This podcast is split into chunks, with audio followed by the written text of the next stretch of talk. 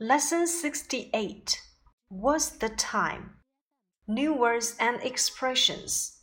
Church 教堂 At church 做礼拜 At the church 在教堂 Baker 面包师傅 Diary 乳品店 Grocer 食品杂货商 Part 1 What's the time?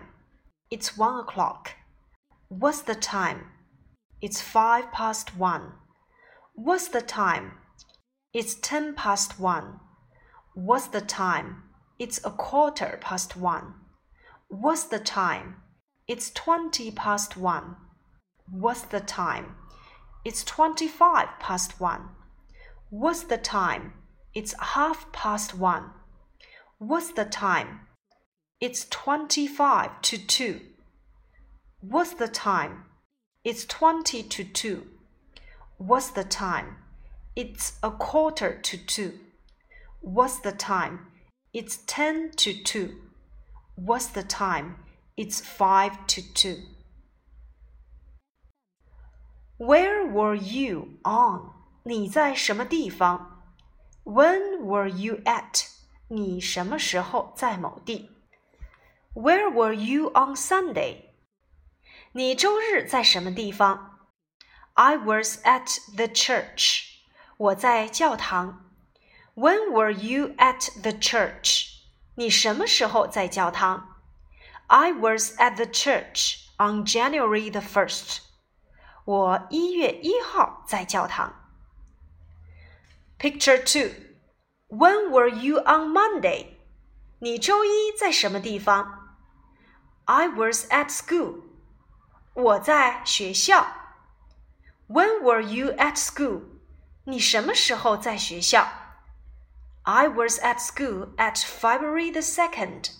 我二月二号在学校。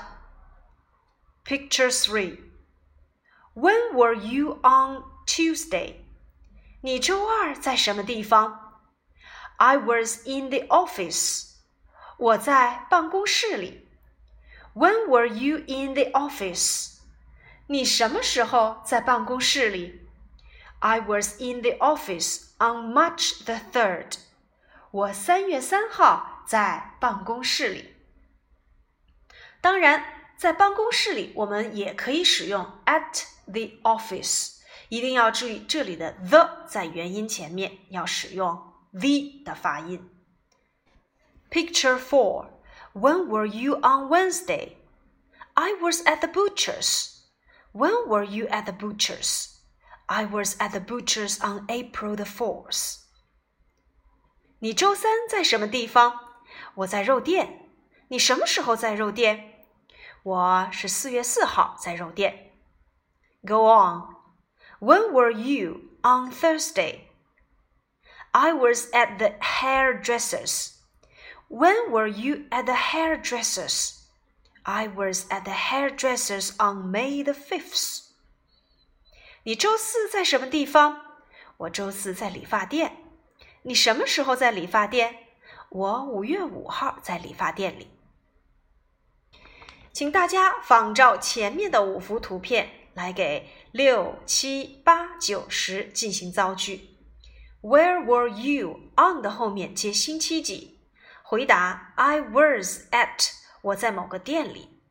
When were you at 你什么时候在这个店里？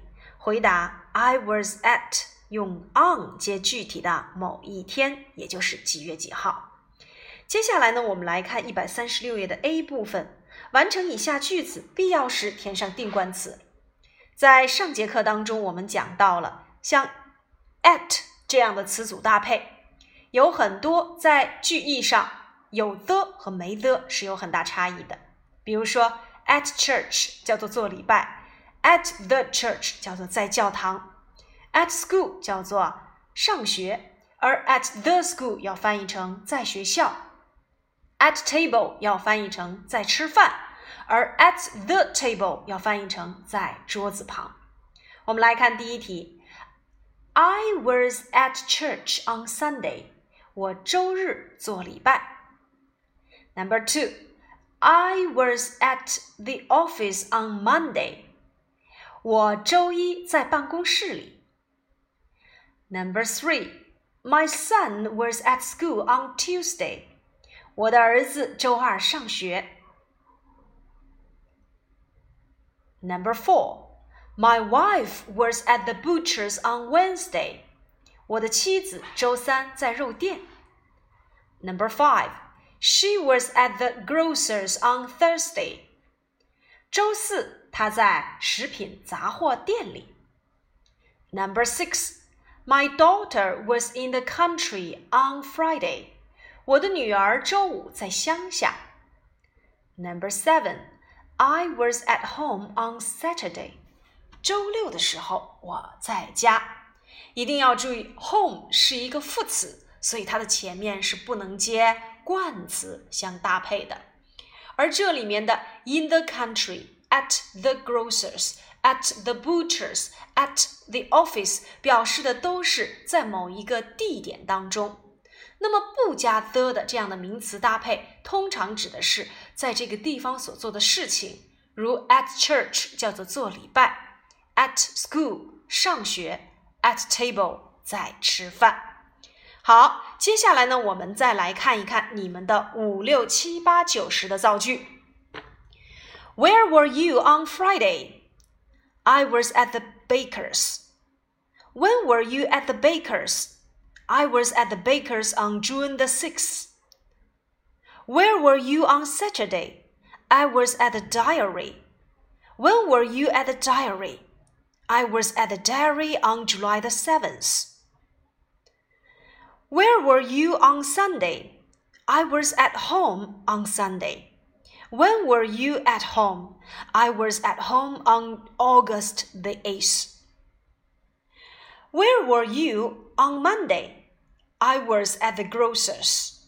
When were you at the grocer's?